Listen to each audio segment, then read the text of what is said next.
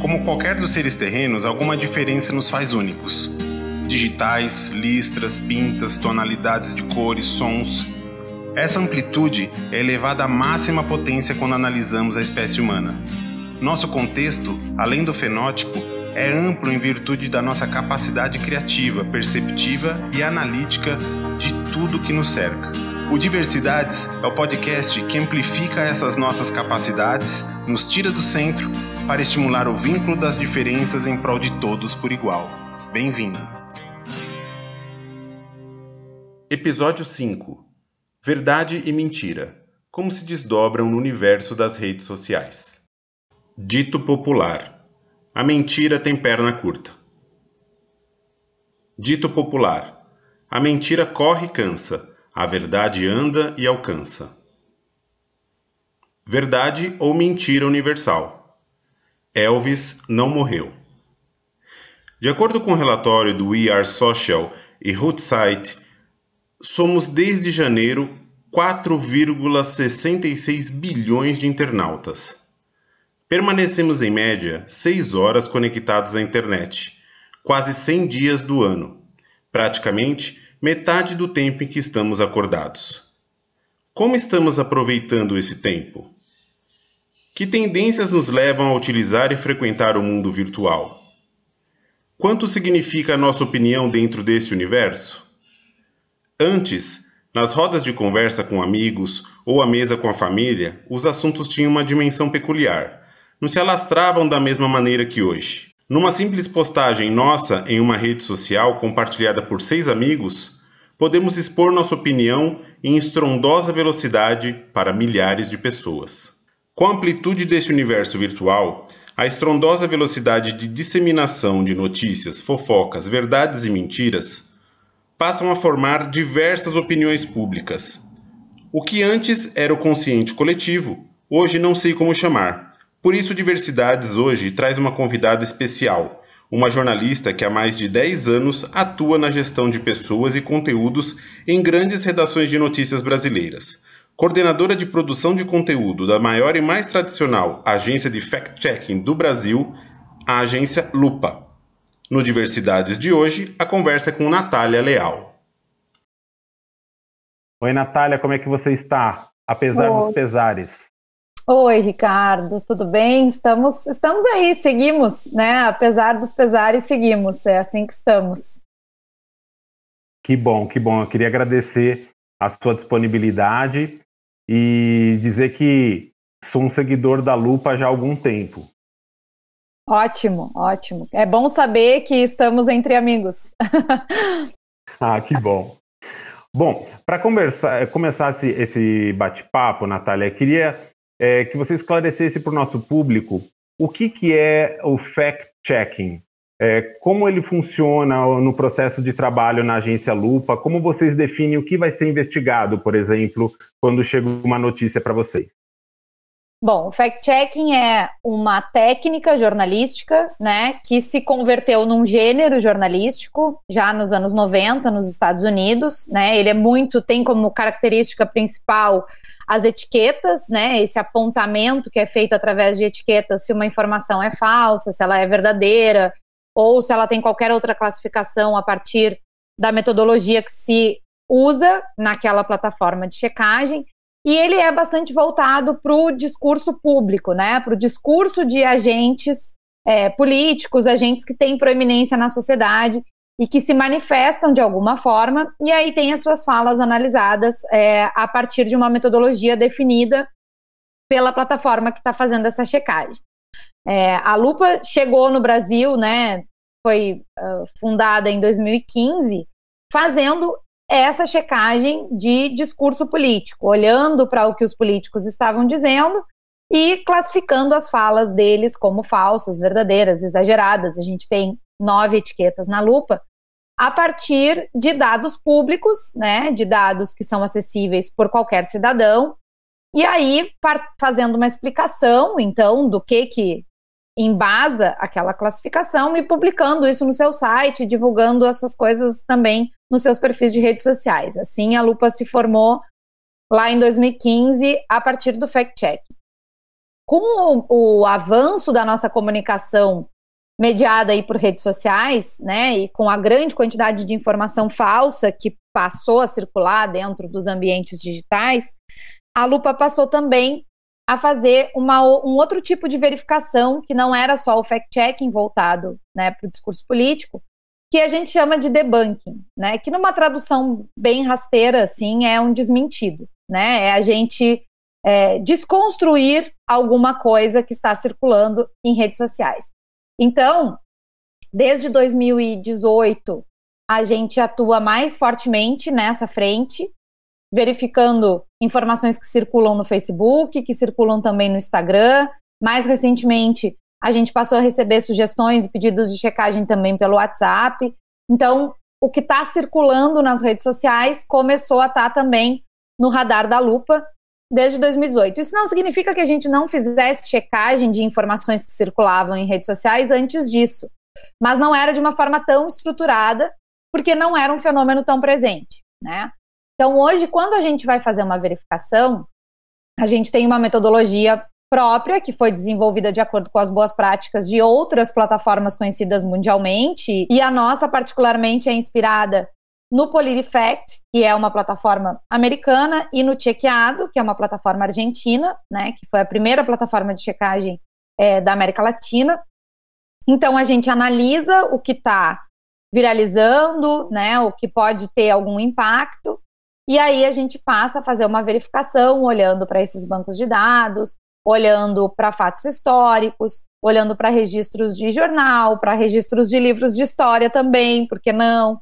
Então a gente começa a se cercar de coisas que comprovem aquilo que aquela pessoa está falando, ou aquela informação que está circulando, ou que comprovem que aquela informação é falsa. Né? Atualmente, um grande balizador do que a gente faz é o potencial de viralização das informações em redes sociais e também o quanto elas se propagam em aplicativos de mensagem. Então, a gente monitora, através de muitas ferramentas, um, esse potencial de viralização, o quanto essa informação está se espalhando, quantas pessoas estão comentando, quantas pessoas estão curtindo aquilo ali, né? O engajamento das publicações, principalmente quando a gente está falando de redes sociais, é muito importante.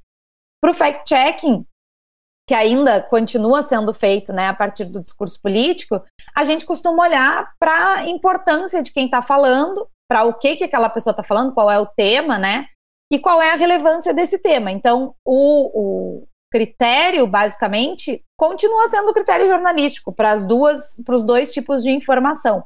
Mas a gente tem maneiras de medir o risco que essa desinformação, que essa fake news é, tem para a sociedade. E aí, a partir daí, a gente age de acordo com a metodologia que a gente tem pré-definida, classifica né, com as etiquetas e publica esse texto com todos os links, com todas as referências, para que qualquer pessoa possa refazer essa checagem.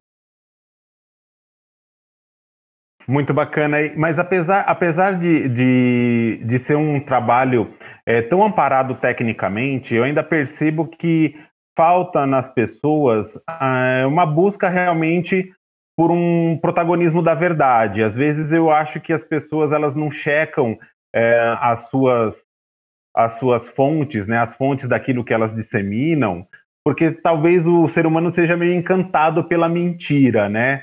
Ou, ou até mesmo por, por, por ter aquele protagonismo de, de colocar uma notícia muito infame ou muito impactante, né?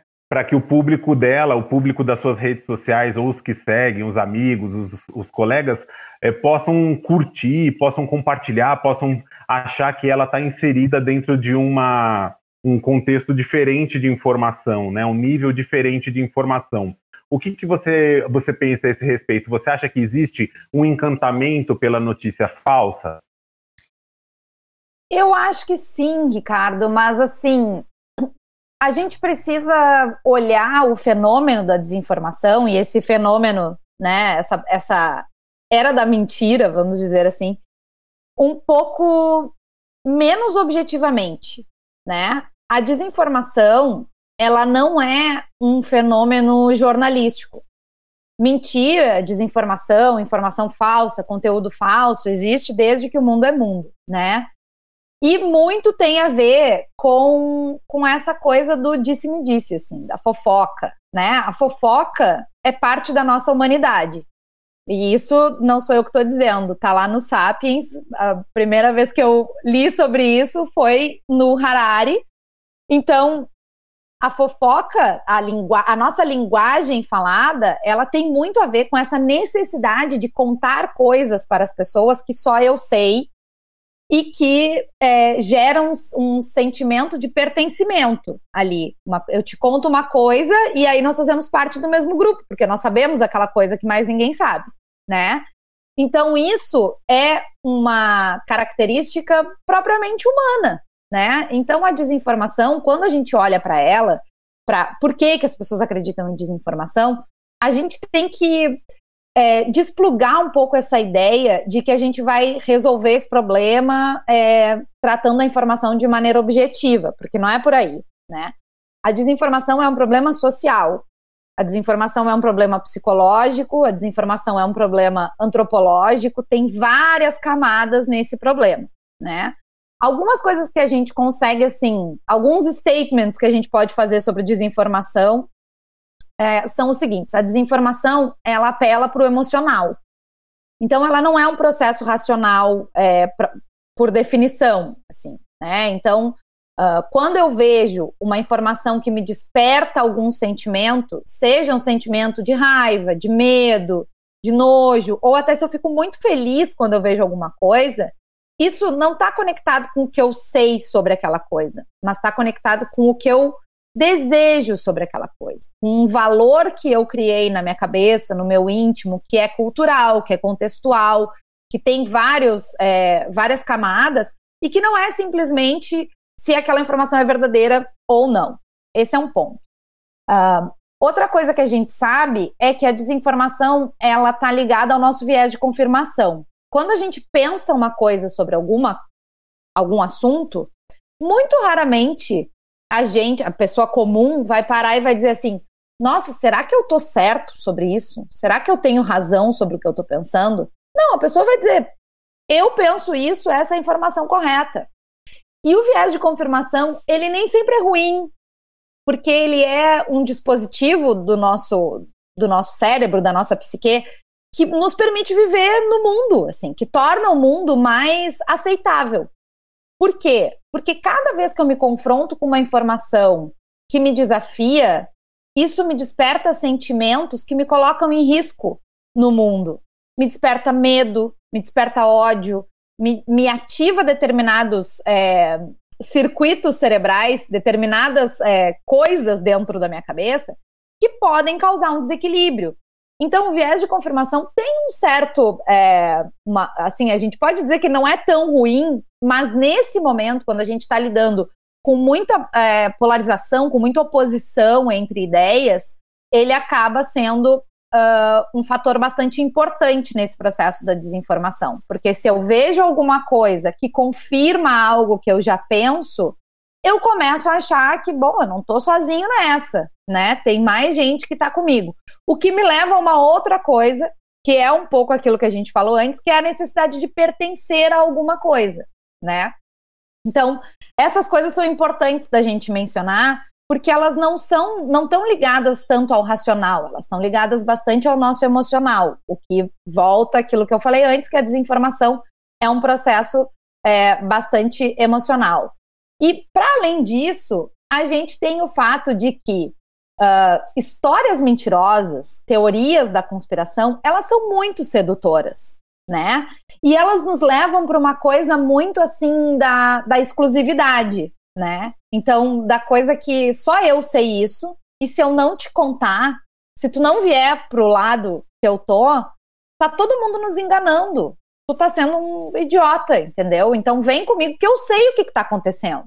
Né? E muitas vezes esse eu sei o que, tô, o que tá acontecendo não tá baseado numa informação de banco de dados, não tá baseado num fato, tá baseado numa ideia que eu tenho. E isso é muito difícil a gente dizer que isso é certo ou é errado, as ideias que as pessoas têm sobre as coisas, né?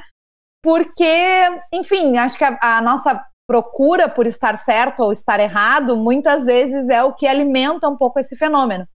Mas a gente sempre tem que voltar um pouco para o pensamento científico, para a valorização do que é real, né, do que realmente aconteceu, enfim.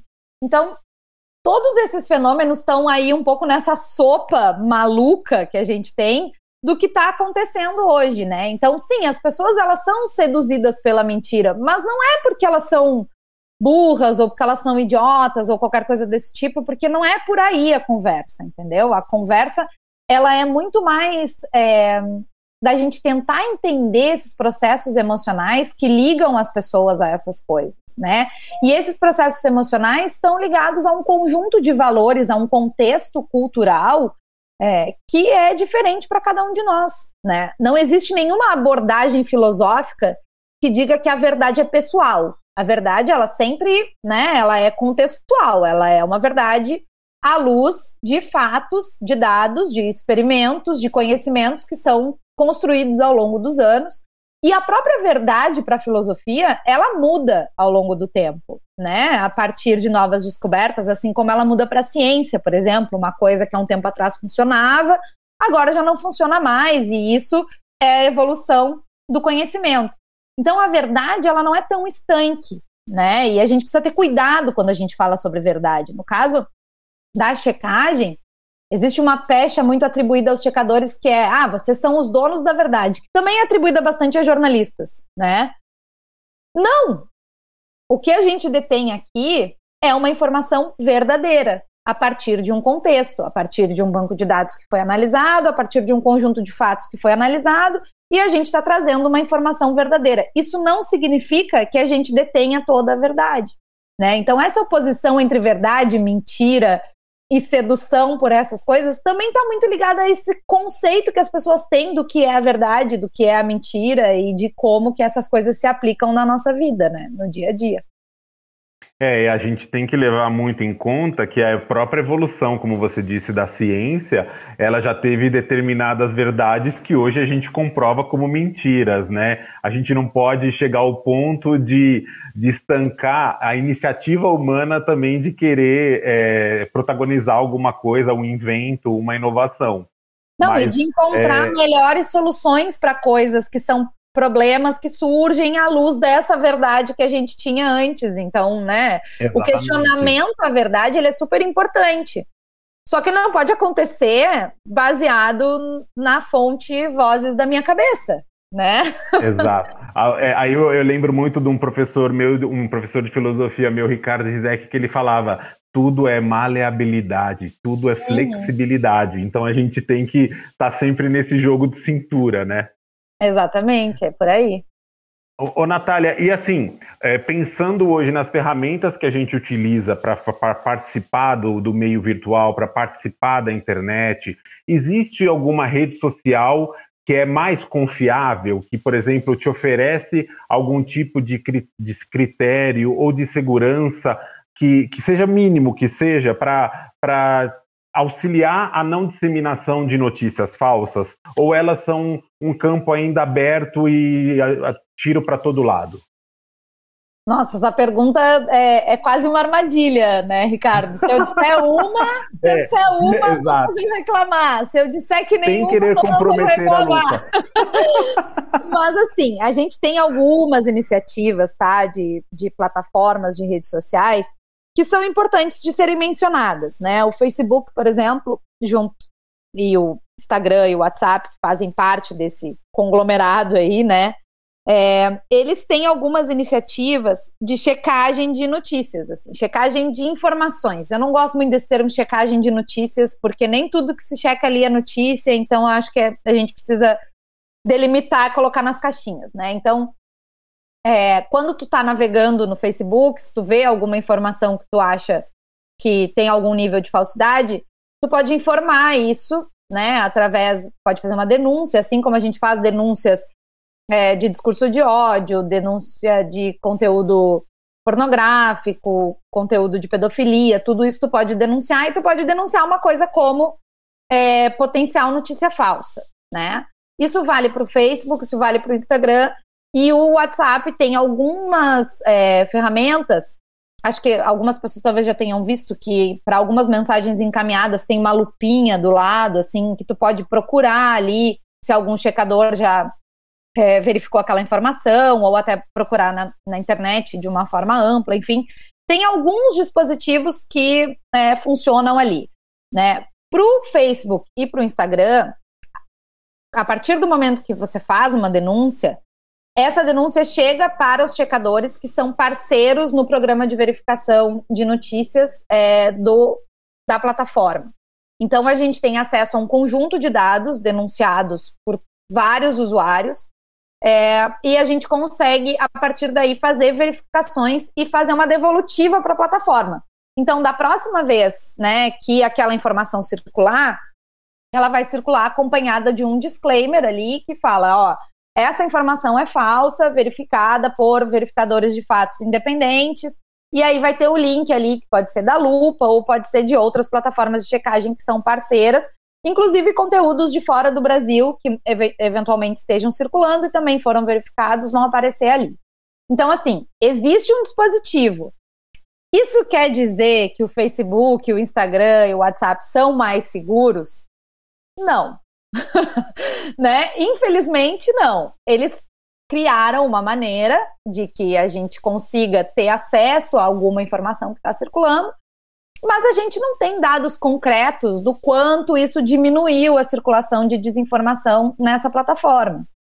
Porque a gente sabe que as big techs são empresas e que elas são muito pouco transparentes com relação é, às suas, ao, aos seus marcos, né, aos seus índices. Então, às vezes o Facebook é, emite algumas, alguns comunicados e diz: ah, tiramos do ar X contas, e a gente fica um pouco impressionado com aquele número. Mas quanto que esse número representa no total de contas que existem no Facebook? Ou, ah, a gente apagou X posts de uma determinada conta. Tá, mas e os outros? Né? Ou a, a gente não consegue fazer essa relação do quanto as medidas que são tomadas têm de fato impacto dentro do ambiente.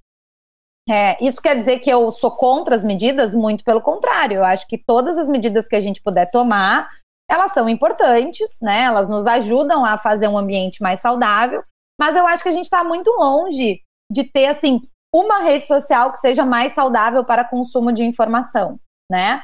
Um, ah, as pessoas não devem se informar por redes sociais. Não acho, e acho que assim é cada vez maior o número de pessoas que se informam através desses canais.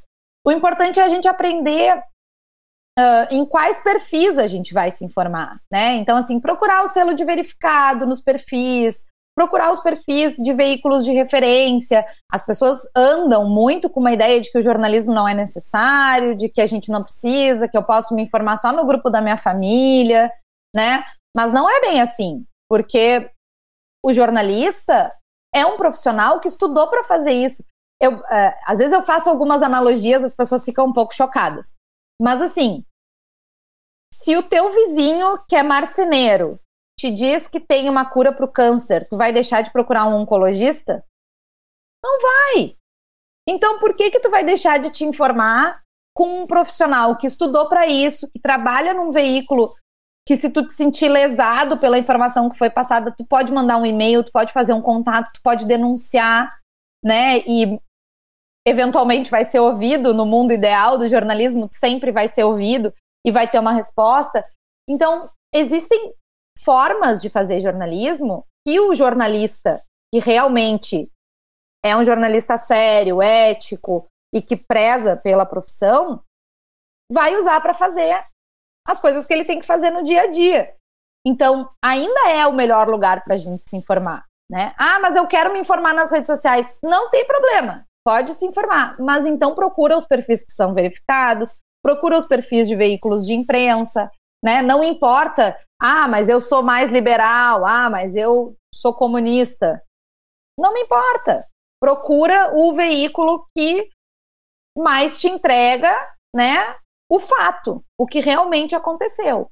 Então, acho que é muito, é muito complicado dizer assim que tem uma que é mais segura do que a outra, mas a gente vê essas frentes, principalmente nas empresas relacionadas ao, ao Facebook. O Twitter tem tido algumas, um, algumas iniciativas no sentido de contextualizar mais as informações, então eles não têm parcerias diretamente com checadores como tem o Facebook, mas eles conseguem, a partir da sua própria equipe de conteúdo, fazer uma curadoria ali de tweets, de informações que possam te ajudar na hora que vem uma informação.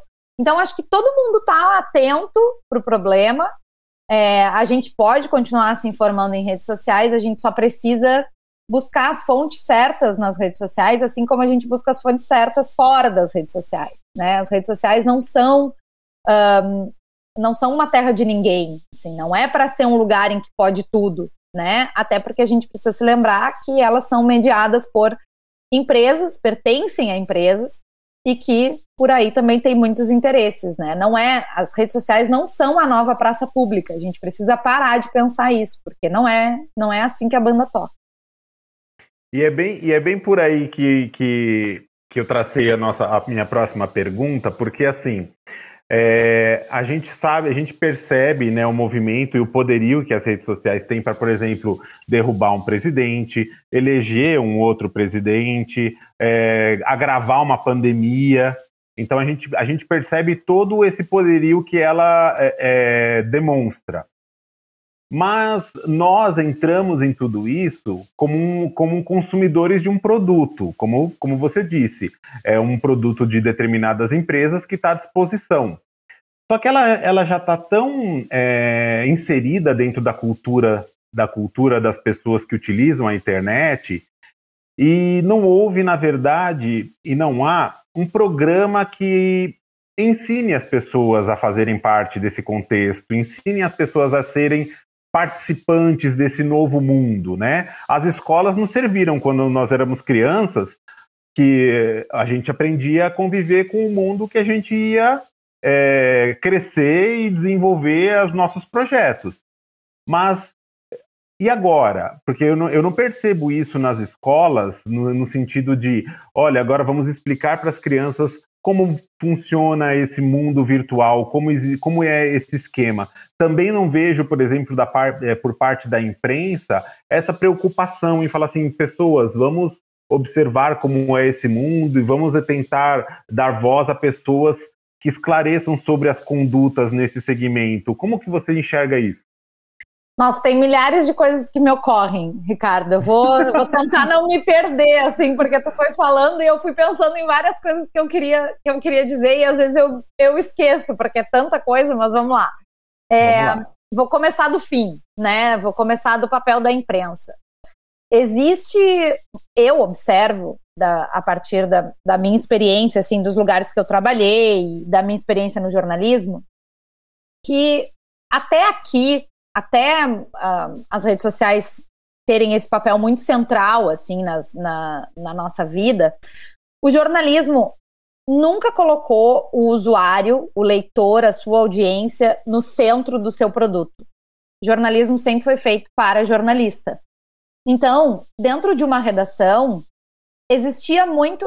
É, eu me lembro em algumas redações que eu trabalhei, que a gente questionava assim: ah, mas o leitor não sabe que isso aqui é uma coluna de opinião. Como que o leitor não sabe? Está escrito aqui opinião em cima. Tá, mas o leitor não sabe. O leitor vai ler isso aqui e vai dizer que isso aqui é uma matéria. Porque ele não sabe a diferença de uma coluna de opinião e uma matéria. Uma reportagem, né? Então, é muito comum a gente ver, eu vejo isso dos meus pais. Meus pais, são pais de uma jornalista, né? Que assim sempre leram, a gente sempre assinou jornal em casa. Na minha casa a gente sempre teve o costume de consumir muita informação, assim. Minha mãe é professora. Os meus pais pegam uma coluna, é, sei lá, do Davi Coimbra, que é um colunista muito famoso no Rio Grande do Sul, de onde eu sou, e dizem: ah, essa matéria aqui do Davi. Não é uma matéria, é uma coluna. Eu explico isso faz 15 anos, não adianta nada, entendeu? Então, assim, as pessoas não sabem porque elas não foram inseridas nesse processo.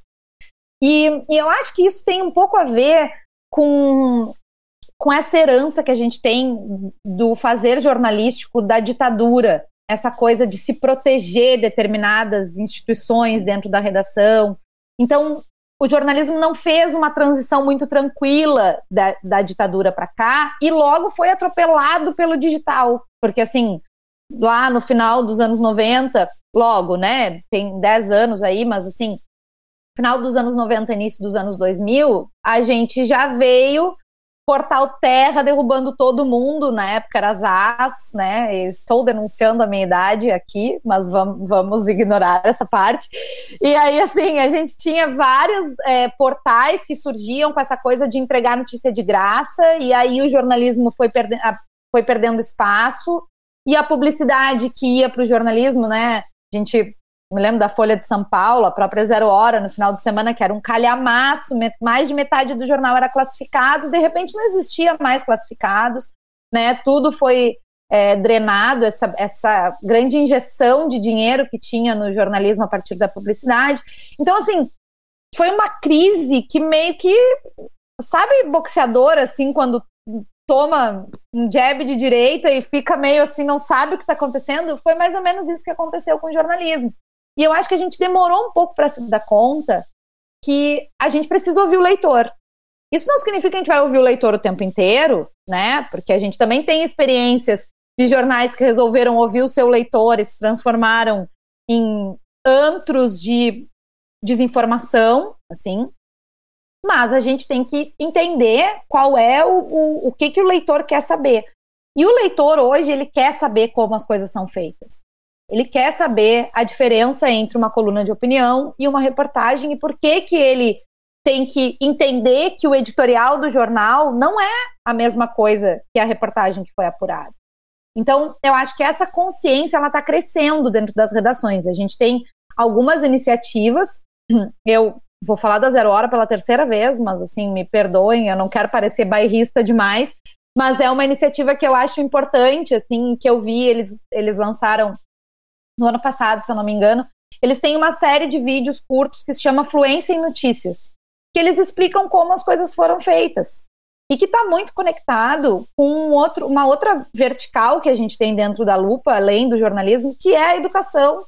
E que a gente tem o Lupa Educação e a gente faz educação midiática, né? Que é para ensinar realmente as pessoas a como que, como que funciona essa fábrica e desenvolver pensamento crítico, né? Eu acho que Dentro do Lupa Educação, a gente tem identificado algumas boas iniciativas em escolas, mas elas são muito isoladas ainda.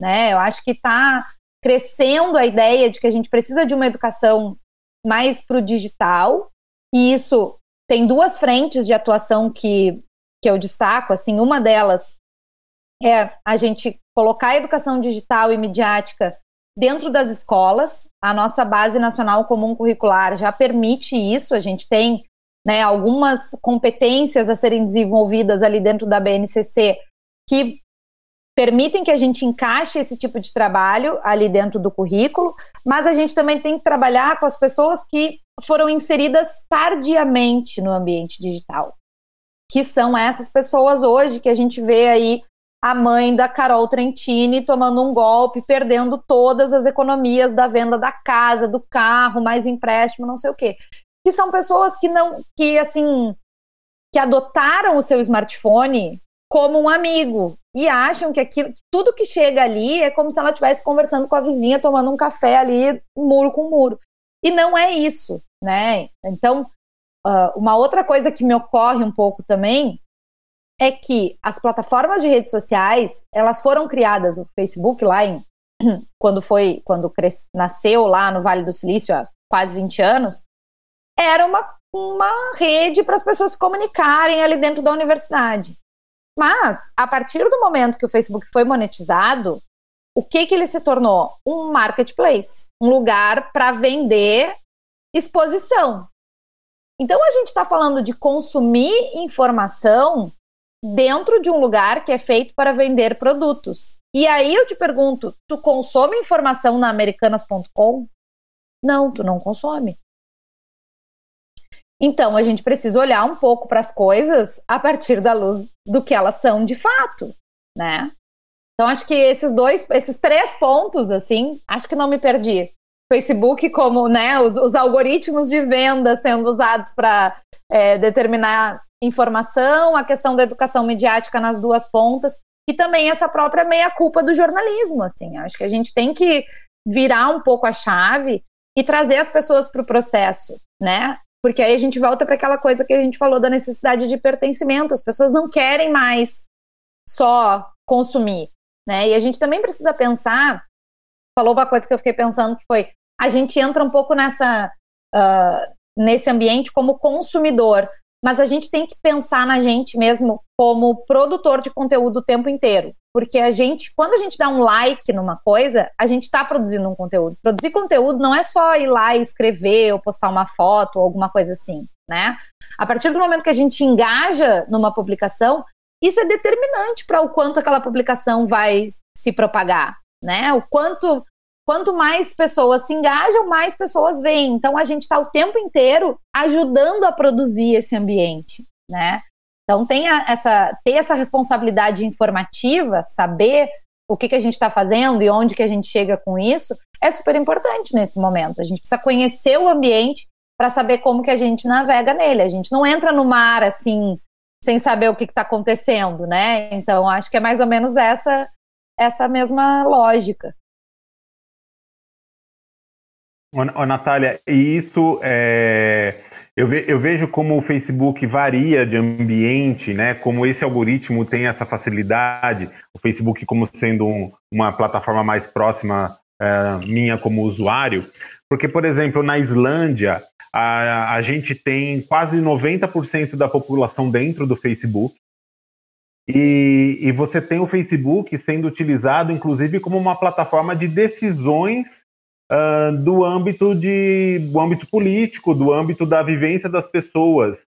É, você acha que aí entra, é, é, lógico que entram todas as questões educacionais, as questões de como a população se adaptou, como você acabou de, de falar, como a gente ainda precisa se adaptar a essas tendências da rede social, mas você acha que isso é uma tendência que, que, que deve, será seguida ou você acha que ainda nós vamos continuar é, de uma maneira muito estanque conforme o capitalismo rege aí as localidades humanas, né? Uns como consumidores, outros como produtores, outros como bene, bene, é, beneficiários, vamos dizer assim.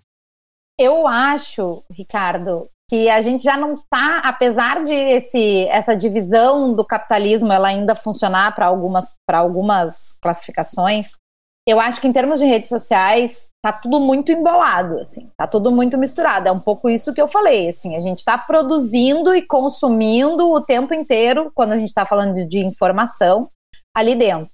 É, esse caso da Islândia me lembra um pouco um livro que se chama O Círculo, The Circle, que é do Dave Eggers. Virou um filme muito ruim com a Emma Watson, que é a, a Hermione do Harry Potter, para quem não lembra.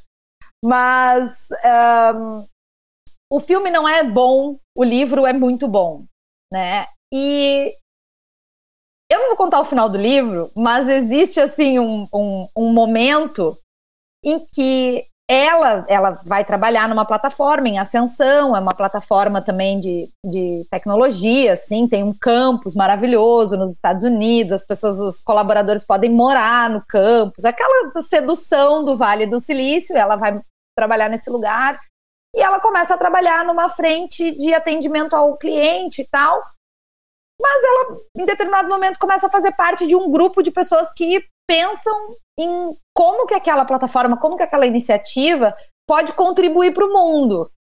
E aí a coisa vai ficando meio assim, né? Meio dúbia ali, porque está contribuindo, mas ao mesmo tempo está meio que escravizando as pessoas, está todo mundo dentro da plataforma.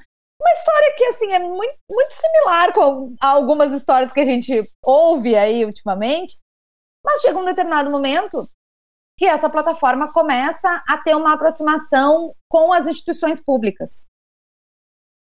E eu já falei que eu não vou contar a história do o final do livro, mas eu vou dizer que dá muito errado. Assim, então, é, quando tu falas, tu acha que vai ser uma tendência, eu acho muito perigoso esse processo assim da gente deixar uma empresa, né? Porque ao fim e ao cabo, todas as empresas, todas as big techs por mais que elas lidem com a nossa atenção, que o produto delas seja a nossa informação, os nossos dados, etc., e que a gente tenha uma ideia de que tudo ali é muito livre, são empresas privadas. E eu acho muito perigoso que a gente deixe que empresas privadas sejam mediadores de direitos fundamentais, né, de coisas que estão garantidas na nossa Constituição.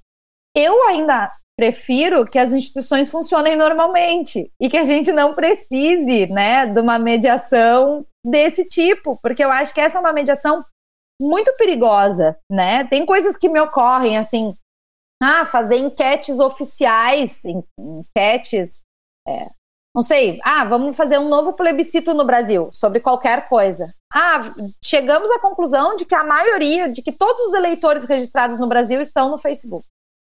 Então vamos fazer o plebiscito pelo Facebook. Isso não faz sentido para mim, assim, né? Eu acho que a gente coloca uh, a nossa democracia, os nossos direitos, os nossos deveres muito em xeque quando a gente traz um terceiro interessado, né? Se fosse um terceiro desinteressado, eu até poderia rever a minha posição.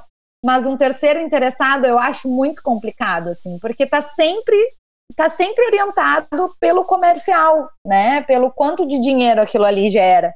Então, como é que a gente vai colocar na mão desse tipo de detentor de tecnologia determinados processos que devem ser é, resguardados pelos poderes que regem a democracia, né? Pela, pelas nossas instituições públicas. Então, Uh, não sei se é uma tendência, não sei se respondi a tua pergunta, mas assim, acho que acho que é muito perigoso. Se é uma tendência, eu gostaria que ela fosse revertida, na verdade. Não, você respondeu perfeitamente e eu concordo com você, porque tem coisas que, é, que são muito perigosas de se simplificar. Uhum. Uh, às, vezes, às vezes os processos são necessários, né? Às vezes a água precisa passar por todas as pedrinhas para tirar suas impurezas e assim por diante, né? É então, a liturgia, é, é bem... né? A liturgia, em alguns momentos, ela é importante, né? Eu acho que a gente está vivendo um momento, no Brasil especialmente, que todas as liturgias estão sendo descartadas, assim. Não Exato. existe mais decoro, não existe mais respeito nem à norma jurídica. Então, e o nosso país não está melhor do que esteve quando existia algum respeito né, às instituições. Então, acho que não, não é por aí, assim, acho bem perigoso. Natália, é, eu vou para a última pergunta aqui da nossa conversa, que eu acho que é uma conversa que daria aí uns dois ou três programas, mas é, é, é, importante também que as pessoas possam ir tomando essas doses homeopáticas de realidade em relação a esse universo aí, porque ele é novo, é, principalmente para nós, né? Que, como você também já denunciou a sua idade, eu também denuncio um pouco a minha, nós que viemos de uma era que não tínhamos essa convivência virtual tão ampla, né? Era tudo uhum. no tete a tete. Uh, bom, então, assim, falando um pouco a respeito dessa questão do algoritmo, né? Dessas decisões que ele toma por nós. Naquele documentário que a Netflix lançou, O Dilema das Redes, ele trouxe um panorama é, interessante mostrando a força desse algoritmo em guiar as pessoas por tendências de comportamento e consumo, né? O grande drama que eu enxergo nesse documentário é que essa máquina ela não avalia, não avalia os malefícios é, da superexposição a fake news e tudo mais que se oferece dentro desse contexto, né? É, e só que existe alguma coisa por trás dessa máquina que ainda é humana, porque são pessoas que vão lá e programam para o algoritmo para que ele funcione daquela determinada maneira. Eles criam essa arquitetura para que ela exista, né? Uh, existe algum movimento de responsabilização ou uma, uma medição para quantificar as responsabilidades dessas pessoas em relação a problemas reais que acontecem em virtude de desventuras das redes sociais? Como que o, o, as leis brasileiras nos protegem nesse âmbito? A gente não tem, Ricardo, nenhum tipo de regulação das plataformas no Brasil. Eu não sou a favor de que haja uma regulação forte. Eu não sou uma entendedora desse tema, assim, eu não, não é um tema. Talvez eu devesse pesquisar um pouco mais, mas eu tem uma coisa que eu sou muito boa em admitir quando eu não tenho certeza de alguma coisa. Então, assim, é, não, não vou dizer que ah, eu defendo que regule ou defendo que não regule, porque eu acho que tem muitas discussões que precisam ser feitas. O que eu posso te dizer é que a gente não pode adotar como uh, viés de informação, como forma de se informar, sobre notícias, sobre fatos, sobre coisas que acontecem, sobre orientações relativas à saúde, um sistema algorítmico que é feito para gerar dinheiro. Isso é completamente contra é, qualquer princípio de informação neutra, assim, né? De neutralidade de informação. Então, acho que esse é o primeiro ponto, assim, para a gente sempre desconfiar. Né? Ah, eu tô aqui no Facebook, mas eu só tenho os meus amigos. Sim, e por que que tu não vê as publicações do teu coleguinha do colégio lá do, da educação infantil e fica vendo as publicações de todas as pessoas que tu conheceu há dois anos atrás, sabe? Tem, tem alguma mediação ali, não é uma coisa neutra. Então, se existe essa mediação dentro dos nossos amigos, existe uma mediação de forma ampla de toda a informação que está circulando ali, né? Então, adotar esse tipo de jogada tecnológica para guiar o que a gente consome de informação, acho muito perigoso, assim, né? A gente uh, observa que alguns países têm tentado regular e têm tentado aproximar também o jornalismo das plataformas, né? Eu também acho perigoso que a gente largue na mão do Facebook decidir quem é que pode ou não colocar informação ali dentro, né?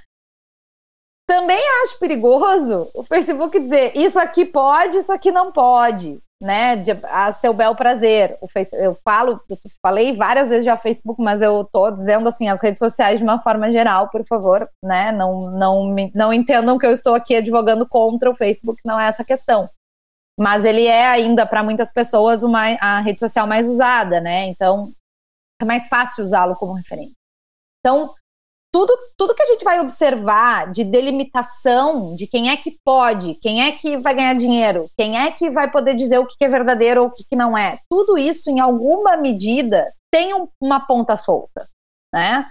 Então, o ideal seria que a gente sentasse e resolvesse todas as pontas soltas, para daí a coisa começar a operar.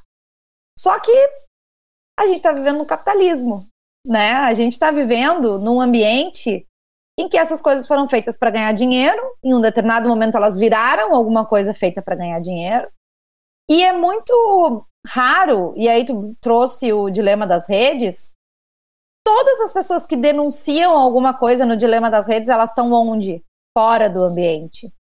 Quando as pessoas estão dentro do ambiente, elas têm uma dificuldade de enxergar o quanto aquela prática é nociva, né? E hoje essas empresas estão espalhadas por todo o mundo, empregando milhões de pessoas.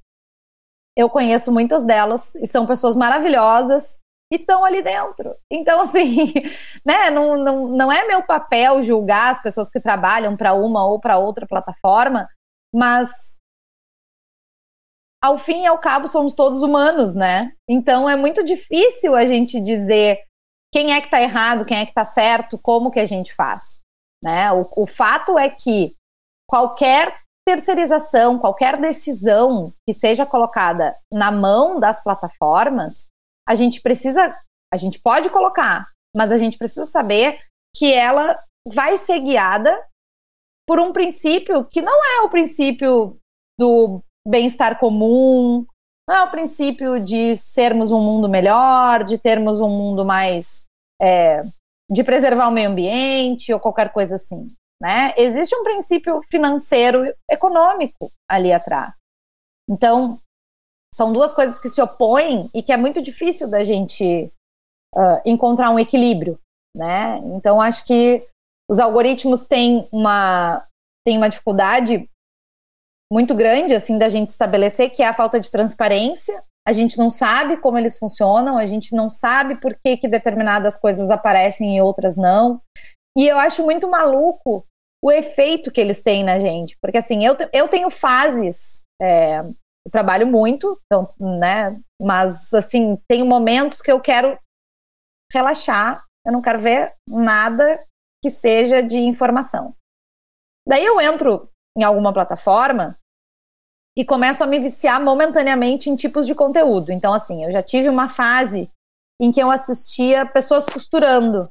Ah, eu adorava ficar vendo a pessoa lá na máquina de costura pregando um, um fechecler, fazendo, pregando um botão, não sei o quê. Aí, em um determinado momento, eu tava lá vendo os meus vários vídeos de costura e eu me interessava por um vídeo de maquiagem. Em 10 minutos, a minha timeline era só vídeo de maquiagem. E aí, o que, que tu pensa quando tu vê isso? Caraca, esse algoritmo entende muito quem eu sou. Ele sabe exatamente quando eu mudei de ideia. Mas será que é o algoritmo que sabe que eu mudei de ideia? Ou eu mudei de ideia por causa do algoritmo? Se a gente não tem resposta para essa pergunta, a gente não pode deixar que o algoritmo diga o que, que a gente vai fazer. Né? Então, acho que a gente precisa aprender um pouco mais a navegar nesse ambiente, entender quais são os riscos, antes da gente jogar para outras para outras pessoas uma responsabilidade que é nossa e das nossas instituições. Perfeito, Natália. É, antes de você fazer as suas considerações finais, eu vou encerrar o programa como a gente sempre faz aqui, né? Então, agradecendo demais a sua colaboração. Foi uma conversa muito, muito é, prazerosa e, e, útil, né? De uma maneira assim incrível. É, e aí, há algum tempo atrás, o Sai Guarabira escreveram uma música que se chama Verdade e Mentira. Então, eu vou declamar ela aqui para que você possa fazer suas considerações finais. Responda depressa quem se acha esperto, quem sabe de tudo que é certo na vida, porque a cara feroz da mentira nos pode trazer tanta felicidade. Porque na hora da grande verdade, às vezes o povo se esconde, se esquece. Às vezes é sua inimiga a verdade, às vezes é sua aliada mentira. Aquilo que a vida nos dá e nos tira não anda de braços com a sinceridade. Por onde será que é mais curto o caminho? Qual deles mais sobe, qual deles mais desce? Tem gente que jura que a vida é virtude, tem gente que faz o bem por falsidade. Não há no universo uma força que mude o dom da mentira, o som da verdade. A lábia do sábio, a arma do rude. São Deus e o diabo unidos na prece. Muito bom, muito bom. Essa música é incrível, né? E ela traz muito esse valor, essa, essa dualidade, assim. Muito bom tu lembrar dela. Eu gosto muito de Sai Guarabira e acho incrível que a gente está vivendo esse momento, né? Mais uma vez, essa música tão antiga e a gente. E ela não é, é não fica datada, né? Isso que é maravilhoso. Agradeço muito, Ricardo, o convite. É, foi uma conversa incrível. Uh, espero que a gente tenha levado aí para os nossos ouvintes um pouquinho né, de, de, de alento, um pouquinho de conhecimento, que as pessoas se interessem mais pelo tema. É, e sempre acompanhem a Lupa lá no lupa.news, www.lupa.news, também em todas as redes sociais. A gente está sempre tentando esclarecer o que, que é verdadeiro, o que, que é falso, e ajudar as pessoas a tomarem melhores decisões aí dentro desse ambiente maluco que a gente está vivendo. Obrigada, obrigada pela oportunidade. Obrigado por ouvir o Diversidades. Essa temporada tem cinco episódios para você aproveitar. Siga a gente também lá no Instagram, no arroba Diversidadespodcast, para que possamos nos aproximar ainda mais. A sua interação é sempre muito bem-vinda. Até!